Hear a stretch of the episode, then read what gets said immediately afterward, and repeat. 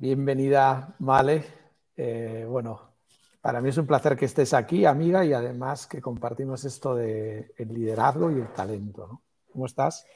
Muy bien, muchas gracias. Buenos días, Ramón. Te comentaba hace un momento que sentía que tenía que abrir la oficina al ser como tiempos de puente, pero bien, súper contenta. Muchísimas gracias por haberme invitado, la verdad. Me apetece mucho tener esta conversación contigo.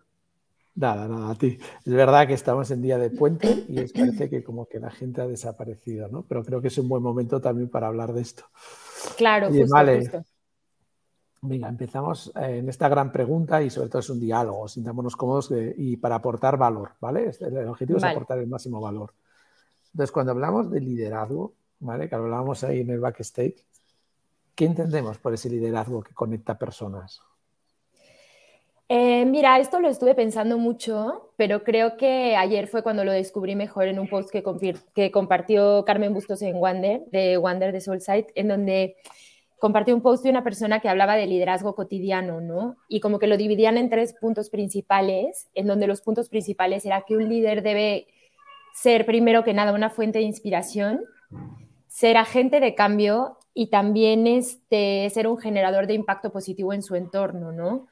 Aquí yo también lo que destaco de ese post que me gustó mucho es que es el liderazgo cotidiano, ¿no? Que todos somos líderes dentro de nuestra influencia. Y como tú y yo hemos comentado ya también en muchas ocasiones, Ramón, tú sabes que a mí me gusta mucho el, el, hecho de pensar en el rol que jugamos todos nosotros en todas nuestras interacciones, ¿no? Obviamente corporativas cuando estamos dentro de la empresa, para como que llegar a los lugares y aportar valor. Eso cuando estábamos, eh, cuando me encargaba de gestionar el Open Power Space, también lo pensábamos, ¿no? Nos basábamos mucho en las reglas estas que tienen los hackers, en donde una de sus reglas es todo el que entra tiene que aportar valor. Entonces, como que partiendo de ese hecho, si tienes un líder inspirador que motiva a sus personas y que aporta valor em, para tener un impacto positivo, pues yo creo que ese es como el, el resumen pero también el punto de que todos podemos ser líderes cotidianos, ¿no? O sea, no tenemos que esperar a tener una jerarquía o a tener un rol, sino simplemente en nuestra familia, con nuestros amigos, eh, nuestro día a día, pues podemos asumir ese rol más de inspirar y facilitar para, pues, provocar cambios positivos, ¿no? desde el más pequeñito hasta como el más grande. Fíjate qué bueno porque me, me dices esto y entonces, claro, al final, qué importante es tener lo de conectar con tu valor para poderlo compartir, ¿no? O sea, conocer cuál es tu valor para poderlo compartir y ya eres un líder cotidiano.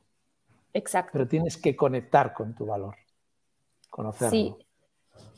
Em, se dice fácil, pero realmente es muy complejo porque para tú poder conectar con tu valor y conocerlo, tienes como que primero entender todo lo que nos viene dado, ¿no? Em, esto también son como mucho tiempo de reflexión propia que yo también he hecho y que mucha gente se está haciendo ahora y son en los foros en los que yo me muevo hoy en día, ¿no? Hay que replantear qué es el éxito. Si el éxito es tener mucho dinero a costa de los demás, es a veces como que tenemos que hacer el esfuerzo en todas nuestras interacciones de en qué momento esto es el ego el que está hablando o es mi orgullo o es mi necesidad de reconocimiento y no tanto es lo que yo estoy aportando, ¿no? Entonces, un poco hablando de, conectar consigo mismo, es conocerte bien, conocer tus fortalezas y tus debilidades, pero eh, también en, el mismo modo yo pienso que tenemos que cambiar la mentalidad a una mentalidad más colaborativa, ¿no? O sea, que lo que prime es el objetivo y no tanto como mis necesidades personales que probablemente me han enseñado, pero también, o sea, se ha comprobado mucho que la gente que ha alcanzado el éxito, que es el que nosotros vemos como un Brad Pitt, por ejemplo, gente que está como en la cima, se dan cuenta que al llegar no necesariamente son más felices, ¿no? Que al tener más dinero no necesariamente son más felices. ¿Qué es lo que te da la felicidad? Es como el pertenecer a un grupo, y por eso volvemos a la importancia de conectar, es el tener un impacto y como que estar alineado a tu propósito, ¿no? Y por eso también, bueno, yo lo estoy dando muy por hecho, si quieres ahondamos un poco más, pero también es el poner foco en las habilidades blandas que desde hace mucho tiempo muchos sabemos que no son blandas. O sea, las habilidades blandas son las habilidades que nos ayudan a conectar como personas y que a través de ahí podemos como crear crear cosas, ¿no? Pero tenemos que estar dispuestos a compartirlas y a colaborar. O sea, ya eliminar el no comparto la información es poder, pero todas estas cosas hay veces que las tenemos tan interiorizadas que como que primero tenemos que parar y reflexionar y decir, a ver, esto está bien, está mal. ¿Esto me está llevando a algún lado o no? Ya tengo todo, quiero más. O sea, toda la gente que ya tienen todo y quieren más y más y más. Oye, tal vez si aportas un poco en algo, pues te sientes como mucho más eh, satisfecho que teniendo y teniendo y teniendo, que al final... A mí me, encanta, me encanta porque además sabemos que lo compartimos, ¿no? Pero fíjate, tenemos que redefinir el éxito, ¿no? Y, yo siempre digo, la fórmula esta de éxito es igual a logros entre conflictos. Pues cuando entiendes esta norma, lo que tendremos que empezar a identificar nuestros conflictos. Y el primer conflicto que tenemos es vivir en el piloto automático. Ya, claro. Tenemos que salir de ese piloto automático para conectar con nuestro verdadero valor y desde ahí empezar a conseguir logros. Y esto es un poco eh, algo que siempre me ha inspirado de ti, porque estás en, ese mindset, ¿no? Y compartíamos un, proyecto ¿no? común que fue este de Empower, cuando, cuando estuvimos eh, trabajando juntos y colaborando, y ese proyecto, fíjate que era muy importante al principio este parón sí, exactamente. encuentra el reto común sí. que nos haga sentir parte de algo más grande que cada individuo y piensa qué fortalezas y habilidades puedes aportar a él. Exactamente.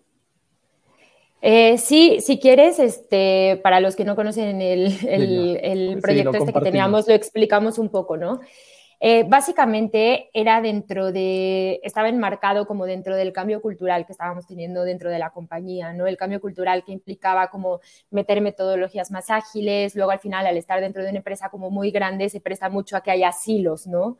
Obvio, porque es una empresa como enorme, tiene como mil patas, mil negocios y entonces a veces es difícil encontrar estos puntos como de encuentro. Entonces nosotros también, tú sabes, Ramón, que trabajamos mucho como con la subliminalidad, ¿no? O sea, como que decimos, nuestro objetivo es que aprendan nuevas metodologías, pero realmente tenemos un objetivo detrás. ¿Cuál era el objetivo detrás? Que la gente como que se diera cuenta, o sea, les proponíamos un reto y ellos tenían que hacer un mínimo producto viable, que los que conocen metodologías ágiles saben que es como sacar un pequeño producto que pueda salir y que pueda ser probado por los clientes y tal. Pero realmente nuestro objetivo interno no era el producto, o sea, el producto que sacaran si valía genial, pero era que experimentaran esta nueva forma de trabajar. Y aquí, volviendo al tema principal de esta reunión, que es el de conectar talento, lo que hicimos fue hacer un mix, porque todo el mundo tenía que estar representado, ¿no? Hicimos la colaboración de talento desde tres ejes. Uno, que era jerarquías, o sea, teníamos directores de líneas de negocio y teníamos personas como más administrativas, ¿no? Después juntamos líneas de negocio, porque luego como que estamos en una oficina y nos olvidamos que el negocio está en toda España. Traíamos a gente de los territorios, de oficinas más pequeñas, y luego finalmente también junta, este, mezclamos las líneas de negocio. ¿Qué pasa? Aquí el reto no es mis KPIs, mis KPIs, sino tenemos este reto fuera, vamos a trabajar juntos. Y es que fue increíble, Ramón, porque al final hay una persona me dijo, es que a mí me dio la vida, es que conocí a otros compañeros, te das cuenta que todo el mundo tiene algo que aportar y que además todo el mundo tiene que estar representado, ¿no? Como te comentaba también, o sea, el conectar talento es simplemente porque hay veces que tenemos talento oculto o que no vemos, que está ahí pero que no se ve, porque o son más introvertidos o porque son muy técnicos. Al juntarlos, nosotros también egoístamente o un negocio o una empresa que quiera, que quiera funcionar bien, pues puede contar con este talento, el cual no te puedes perder el lujo de no de no aprovechar si lo tienes dentro de tu plantilla, ¿no? Em, porque ahora, aparte, la vida nos está presentando retos como cada vez más complejos. Y para eso tenemos que estar todas las cabezas pensando, ¿qué pasa? Pones el objetivo fuera, no hay competencia entre nosotros, sino todos vamos aquí y ya les estás dando el propósito. Y luego crean algo nuevo en pocas semanas siguiendo metodologías, es que también la, la sensación de, de pues éxito y de realización es como muy potente, lo cual te motiva, ¿no? Creábamos estos encuentros también en donde pudieran hablar como de manera más distendida, porque es que yo me acuerdo que un día alguien, había un directivo y una persona me dijo, es que fuimos a comer juntos y yo nunca había comido con él. Y como que estos encuentros que a veces parece que no son importantes, son los que te hacen darte cuenta que todos somos personas y que todos tenemos algo que aportar, ¿no?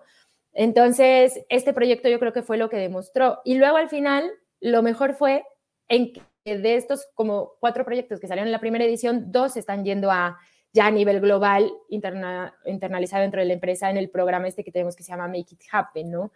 Entonces, como que yo lo vi como un círculo virtuoso en donde, ah, porque aparte otra parte importante fue que en el criterio de selección no les pregunto, o sea, para nosotros sí era importante ver su jerarquía y todo, pero les preguntábamos como que cuáles eran sus pasiones, en qué eran lo que eran buenos. Recibimos como 400 solicitudes de participación al principio. Yo te puedo jurar que leímos todas y cada una y ahí también hicimos el mix, o sea, no solo con línea de negocio, jerarquía, distribución también de hombres y mujeres, pero también con sus pasiones, ¿no?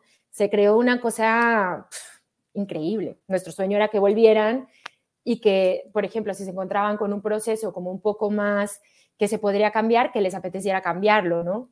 Y luego los demás que dijeran, ay, estos, ¿por qué trabajan como tan, tan guay? Y entonces a través de lo que llamamos los millennials, porque yo creo que la generación Z lo llama de otra forma, un poco como el fear of missing out, ¿no? O sea, como, ¿qué me estoy perdiendo? ¿Por qué ellos están motivados? ¿Por qué ellos están creando?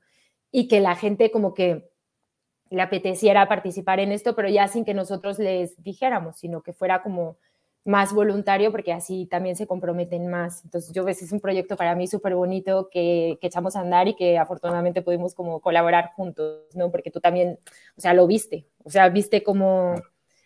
Fíjate, es que has dicho todas las claves, ¿vale?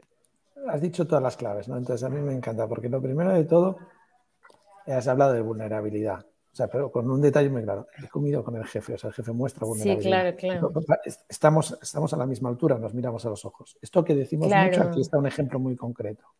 ¿vale? Claro. Oye, conectamos. Después hicimos algo muy lógico, que es desde esa unidad, qué conflictos de negocio existen a día de hoy. Exacto. Qué de esos conflictos, qué oportunidades y los transformamos en retos. Y esos retos, eh, la gente entendió que eran retos comunes. Claro. Esos retos comunes hicimos otra cosa que es, oye, esto es un reto común muy claro, concreto y conciso, que no genera ambigüedad, que hay un proceso que crear, que necesitamos responsabilidades individuales, que va a dar un resultado. Y eso, durante el proceso, ellos, que, empiezas a sentirte lo que has dicho tú, tu responsabilidad individual, tu empoderamiento, el saber qué puedes aportar, el, dar el valor. Entonces, esto al final, claro, y además tiene una continuidad. ¿Por qué? Porque hay dos que se escalan a nivel global. De ahí salió otro proyecto de Business Partner People a nivel internacional. Pero lo más bonito de todo es que era desde el voluntariado. Claro. Algo lo que tenemos mucho miedo. Y acuérdate, cuando había el miedo, que había 30 plazas y se decía, pues yo no sé si se llenará. Y de repente 400 solicitudes. Sí. Entonces. Sí, ahí se demuestra que también la gente lo está deseando, ¿no? Y que tiene voluntad. Y yo también eso, y también hablando un poco de, la colaboración y también del liderazgo, porque yo cuando estaba gestionando el Open Power, yo no tenía un equipo, tenía una persona. Todo fue a través de gestionar proyectos colaborativamente. Entonces eso también es muy potente porque yo al principio tenía miedo, yo decía, les voy a pedir ayuda y no van a querer. La gente lo está deseando pero cuando ellos ven su, su aportación real, ¿no? O sea, porque, y luego también otra cosa, que yo creo que esto sí es un poco impopular, yo si la gente no quería, yo no les insistía. O sea, tiré un poco nuestra frase de del Open para que funcionara es esta que atribuyen a Sócrates, que yo realmente no sé si es de Sócrates o no, pero que dice, el secreto del cambio no es de luchar contra lo viejo, sino en crear lo nuevo, ¿no? Una vez que te das cuenta en mi opinión, al principio. O sea, puede ser que en, otras, en otros casos no funcione así, pero en mi caso sí era, no voy a luchar y voy a empezar a construir.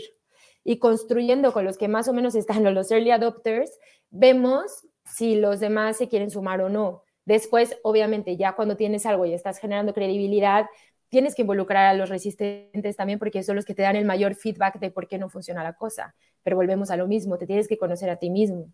La, resistencia al cambio muchas veces viene de un miedo, de no voy a saber hacer las cosas, de una tristeza, un duelo. Se puede incluso hasta hablar de duelo, ¿no? De yo he sido un jefazo toda mi vida, he trabajado y he hecho las cosas así, de repente me dicen que tengo que cambiar y es como, entonces ahí también hay que tener, cuando eres un líder eh, colaborativo, quieres que la gente, tienes que entender esto, ¿no? O sea, pensar que tu persona igual no está siendo resistente porque no quiere, está siendo resistente porque tiene un dolor ¿qué haces tú? Le reconoces y le agradeces, oye, mira, gracias a ti estamos en este punto, ahora tenemos que cambiar y los involucras dentro del proceso de cambio y esta gente así puede cambiar. Pero a veces es muy difícil porque, como tú decías también, estamos como muy acostumbrados en estos tiempos a la inmediatez. Estuve en una charla hace poco con Patricia Yaque, que están creando un, manual del metaverso, y estaba hablando también otra persona que decía que los tiempos se están acortando, que ya entre una cosa que sucede y tu reacción, no pasa tiempo, no tenemos tiempo para. Entonces, ¿cómo le vas a decir a un líder de, oye, tal vez tu empleado tiene duelo y dedícale un tiempo a entender? Es muy difícil porque estamos como con esta inercia y en donde muchas veces cuando te detienes a cuando paras, todavía no está muy bien visto. Existe también esta famosa frase de la parálisis por el análisis. Y tú dices, vale, o sea, no me voy a paralizar, pero tampoco hace mucho sentido tirar, tirar, tirar, porque siempre ha sido así, ¿no? Entonces es como la gran el gran reto de todas las transformaciones y de los liderazgos y de unir a la gente, el, hacer como este mix y sobre todo en los tiempos que vivimos que nos estamos dando cuenta que los retos vienen así, uno tras de otro, uno más diferente del otro y hay que estar atentos, saber qué pasa y ver cómo, cómo actuamos tirando del poder de nuestra gente, ¿no? Porque solo no se puede hacer. Entonces, por eso es importante conectar. Vale, vuelvo a ordenar lo que has dicho porque es que hay tanta sabiduría en ello que... Em, bueno, sabiduría primero de, para mí, eh, para, claro, claro, es mi opinión, ¿vale? Pero yo veo mucha realidad en ello. Lo primero de todo, mm. has dicho, yo cuando empecé el Open Space, que éramos una persona y yo, sí. lo primero acepté mi debilidad, no hay un equipo grande, así que me toca salir fuera, ¿vale? Mm. Pero también sé mis fortalezas. Y yo te conozco y una de tus mayores fortalezas es la actitud de jugar. Te encanta jugar. O sea, este, sí, porque lo has dicho, te encanta jugar, te encanta construir, no te encanta de... No, me encanta construir y jugar. Pero es que esa, actitud de jugar es clave sí. para empezar algo. Después, la vulnerabilidad de pedir ayuda, aunque me vayan a decir que no. Lo superaste. Y después estás hablando de algo tan importante como es el cambio Heráclito. Primer, pues, tenemos que ir a la base, base, base para entender, ¿no? entonces, Heráclito ya nos decía, el cambio duele es que el mm. cambio tiene un proceso de duelo sí. que no te lo puedes saltar. Sí, justo. Es imposible. Entonces, en ese proceso de duelo no hay nada mejor que personas bombilla, déjame llamarlos, a esos voluntarios que quieren hacer el cambio para que te acompañen. Claro. ¿Por qué? Porque necesitas rodearte de esos. Y, eso es un poco lo que conectábamos también, ¿no? Pero una vez que eso lo tienes y que ese duelo hay que darle el espacio, a partir de ahí ¿vale? ¿Cuál es lo siguiente que viene?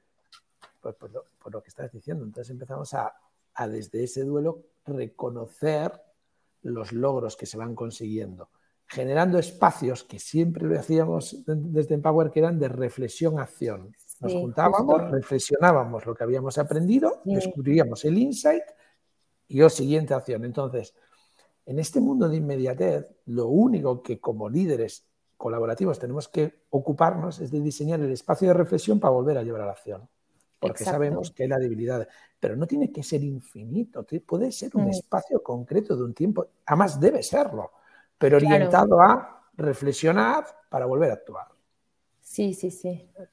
Y, claro, esto lo, has, todo esto lo has dicho, por eso digo, hay mucha sabiduría que hay que aterrizar, porque todo esto lo has dicho para empezar. Y hay otra cosa que acabas de comentar que es muy importante, que es el tema juego, y bueno, todos hemos escuchado hablar de, todos los que estamos metidos en temas de desarrollo, gestión del cambio y tal, de la gamificación y de la importancia que tiene, ¿no? Pero justo ayer alguien lo dijo clarísimo. Eh, estaba escuchando un podcast con un ex ingeniero de la NASA que se volvió youtuber para desarrollar las competencias STEM en los niños, que se llama Mark Rover, ¿no? Y él lo que decía, eh, y aparte de hecho lo llamaba el efecto Mario, que decía, cuando tú eliminas el fracaso dentro de la ecuación, tienes como mucho más posibilidades, porque él decía, hay veces que tú te lanzas a hacer algo y te equivocas y dices, no, no valgo para esto. Dice, tú de cuando estás en un videojuego, te mueres y dices, voy a volver a intentar, voy a volver a intentar y voy a, y entonces, pero también como que en el videojuego esa mentalidad era como, me caí, pues ahora cómo le hago, voy a acelerar un poco más, voy a saltar esto, y me gustó mucho porque él lo resumía en, eliminas el fracaso de la ecuación y también se abre como un mundo de posibilidad, ¿no? Que esta palabra a mí también me gusta mucho dentro del liderazgo colaborativo. O sea, yo creo que colaborando se abren más posibilidades y es como también dice David Alayón siempre, él no, habla de, él no habla de futuro, él habla de futuros. Cuando tú hablas de futuro es como que ya estás destinado a mi destino. Cuando hablas de futuros, se te abren las posibilidades. Si colaboras, también es como la posibilidad, o sea, y es lo que decíamos al principio, ¿cuál es mi rol al entrar en esta reunión? No voy a pensar, es que esta reunión debe de ser así, tengo que presentar. Pues no, vamos a abrirnos a la posibilidad. Tienes a cinco personas, cuatro, tres, que tienen estudios, que tienen ganas, que tienen ganas de pertenecer a un grupo, que tienen propósito. ¿Qué posibilidad tiene esta reunión? O sea, no es solo dame los KPIs y que alguien proponga, puede que haya algo más. Y a mí eso es lo que me gusta mucho dentro eliminas el fracaso, conectas a gente, se te abren como más posibilidades. Y creo que un punto que tú me preguntabas y que a la gente que te ve le interesa es cómo puede funcionar esto dentro de una empresa.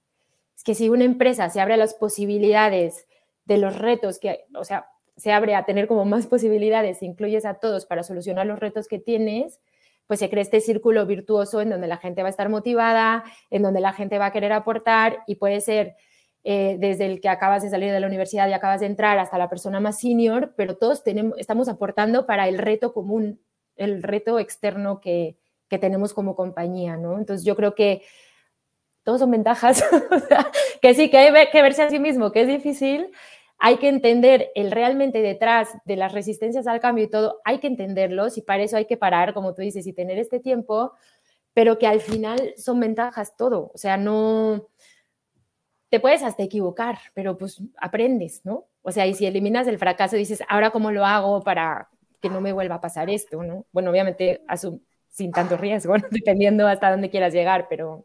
No, pero fíjate, cosas también que estás diciendo para mí muy importantes. Lo primero, esa actitud de jugar, ¿no? Y el videojuego y lo que explicabas. lo que, cuando estás jugando, cuando estás a jugar, estás a divertirte. Y está demostrado científicamente que divertirte es cuando más aprendes, más que enseñando. lo máximo es divirtiéndote.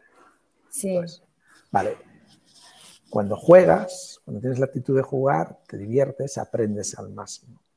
Después, si un por encima has empezado desde la reflexión de un conflicto transformado en oportunidad para ir a reto, todo lo que vas recorriendo por el camino son pequeños logros. Claro. Y lo demás es aprender. Claro. Después, la frase esta que, que de Juan Carlos, un amigo que siempre me dice que el juego no es nada, jugar es todo. Ya. Esa actitud de jugar. Sí, sí, clave Para, para este cambio, ¿no? Entonces, claro. Y una vez que eso lo tenemos, decimos, y todos son ventajas, todos en ventajas porque hemos creado la cultura. No quiere decir que no haya inconvenientes, no quiere decir que no suframos. Y entonces David Ayón dice, oye, son futuros, no futuro. Claro. Entonces, Male, lo que estás hablando es de la abundancia. ¿Y, qué pasa cuando estás en lo colaborativo? Que de repente llega la abundancia. ¿Qué es? Que los recursos son infinitos, porque tú decías, tengo un equipo de una persona. No, tú tenías N, N colaboradores que aportaban un valor enorme Totalmente. Eh, voy a hacer algo, ¿no? Pero me acuerdo cuando decía, Ramón, para esto no hay budget. Y yo te decía, me da igual, yo voy. ¿Por qué? Porque lo generabas. Sí, sí, sí. Generabas eso. Entonces, esto para mí es la clave de lo, que estás contando, ¿no? Y, que es tan importante, y hasta esa palabra de es, impopular. Ya, claro. aquí te preguntaría, ¿qué es lo impopular? Esta es como la gran pregunta que me viene. ¿Qué es lo impopular? No sé definirlo, ¿eh? Para mí es una mentalidad. O sea, para mí es una mentalidad y como que obviamente todo con cabeza, Ramón, porque luego también parecía que éramos como muy erráticos haciendo las cosas, pero siempre teníamos como un objetivo, ¿no? Entonces, para mí la impopular es como que aceptar estas nuevas formas de pensar, o sea, de que igual la información es poder, de que igual colaborando puede haber un win-win para todos, o sea, no solo uno, sino que todos pueden como, este, siento que ya cada vez es menos impopular esta forma de pensar, pero yo lo veo como esta forma de pensar, ¿no? Donde la colaboración es la base, o sea, colaborar es la base para, o sea, esta frase también de si quieres llegar lejos, ve en equipo, ¿no? Eh, de que todos podemos aportar y de que hay un propósito mayor, o sea, que también ya yo ya también estoy un poco como reacia al people-centric, ¿no? Es que ya no es people-centric, es como system-centric, no sé, o sea, es como todo un sistema. Somos parte de un algo, Entonces, esto es como el pensamiento impopular, de hay que darle voz a los que no la tienen y como creo que lo comentaba en una charla de Heiser, es que el planeta es una, alguien que no tiene voz, que tenemos que atender. Entonces ya es, nosotros nos, salimos del centro y nos metemos como en un sistema y entonces vemos qué rol nosotros podemos tener para que esto sea eh, virtuoso para todos, como también decía en otra charla de Heiser, perdóname que voy a esto, pero es que lo comentaba con Maggie, de que la cadena es tan fuerte como su eslabón más débil. Entonces, todos tenemos que, todos somos parte de esta cadena. Entonces, tenemos como que entenderlo. Tenemos, no, yo quiero que querramos, o sea, no es, no es tener, yo no, yo no le voy a decir a nadie aquí qué tiene que hacer, ¿no? Pero a mí me gustaría que nosotros como personas sí reflexionáramos y quisiéramos como pensar en algo más probablemente hay gente ahora, y sobre todo los más jóvenes, que estén de, tengo que trabajar, tengo que ganar dinero, comprarme dos casas, tener tres coches. Me gustaría que reflexionaran y pensaran, bueno, y en el camino igual hay algo más, ¿no? Que puedes como, como, como dar, o sea, como que reflexionas si verdaderamente esto es o, o no es. Y ya, y si para ti es, pues bien, ¿no? O sea, el, el, grupito impopular, pues es como algo más. Solo tenemos una vida y Vale, vamos a, voy a, vamos a ir cerrando, ¿vale? Porque era media hora. Eh, te voy a hacer un resumen, ¿no? Gracias, Olach, por decir esto de valentía, diversión y humildad. Mónica, por dar gusto escucharos. Bueno, a todos por estar ahí, ¿no? Dicen, Malena, qué grande eres. Yo estoy de acuerdo, pero te voy a decir algo que has dicho de la impopular, de lo cual para mí es brutal. La impopular no tiene palabras. Se acabó. Exacto. es, es una forma de ser. Una forma de ser donde se da voz a todos aquellos que no lo tienen y, en el, y el sistema está en el centro, no las personas. Gracias, Male, de verdad, por, por ser mi amiga. Ay, no, gracias a ti, me encantó esta charla. Se me pasó así. Y bueno, y un saludo a los que están viendo, que yo también ya me, me enrosqué como que estaba hablando contigo. Pero vi por allá gente, vi también por allá amigos que estaban comentando, entonces un saludo. Gracias por compartir tanto, vale. De verdad, un placer, ¿eh? No, a ti, Ramón, cuando quieras. Por aquí andamos. Venga. Chao, gracias.